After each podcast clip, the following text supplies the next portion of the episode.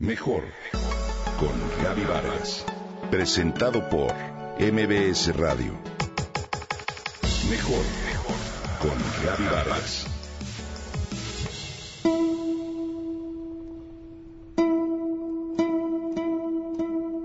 Tuvo poliomielitis, lo cual afectó de forma permanente su pierna derecha y posteriormente su vida quedó marcada por un grave accidente que le mantuvo en cama durante largos periodos. Te hablo de Magdalena Carmen Frida Kahlo Calderón, más conocida como Frida Kahlo, pintora y poetisa mexicana que nació el 6 de julio de 1907 y murió un 13 de julio de 1954. Hoy te comparto su historia. Fue la tercera de los cuatro hijos de Matilde Calderón y Guillermo Kahlo, fotógrafo, inmigrante alemán nacionalizado mexicano. La poliomielitis de Frida dio inicio a una serie sucesiva de enfermedades, lesiones diversas y hasta operaciones que le obligaron a permanecer en cama durante nueve meses.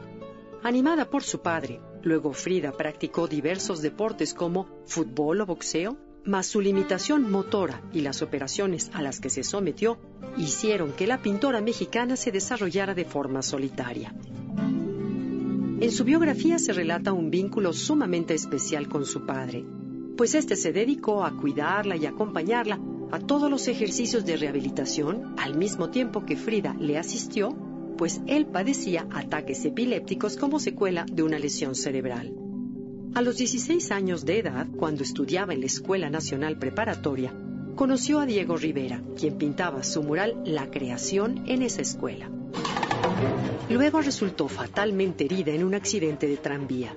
Su columna vertebral se fracturó en tres partes, sufrió fracturas en dos costillas, en la clavícula y tres en el hueso púbico. Su pierna derecha se fracturó en once partes, su pie se dislocó y su hombro izquierdo se descoyuntó, además de que un pasamanos le atravesó la cadera. En su recuperación inició la pintura. En septiembre de 1926 pintó su primer autorretrato en el que aprendió a reflejar lo que en su vida acontecía y los sentimientos que todo esto le generaban. Tres años más tarde presentó a Diego Rivera algunos de sus primeros trabajos. Él la animó a continuar en el tema de la pintura.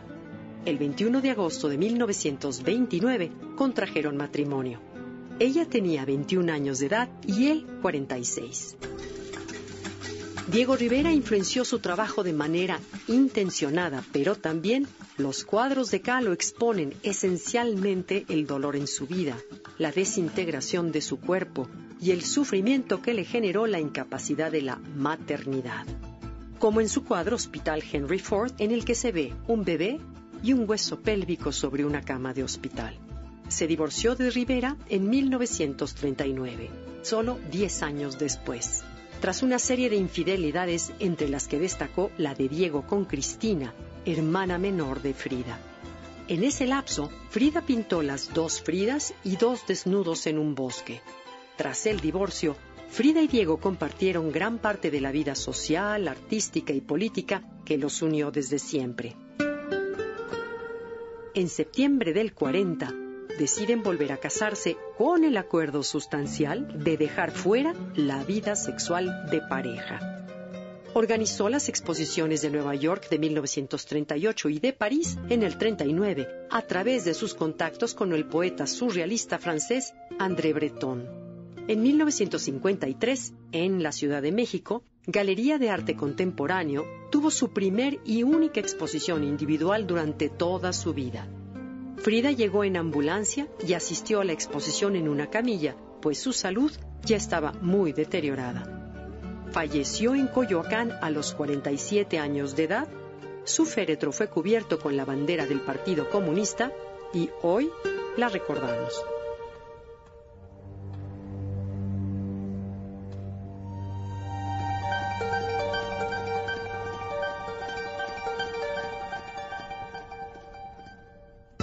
Comenta y comparte a través de Twitter. Gaby-Vargas. Mejor con Gaby Vargas. Presentado por MBS Radio.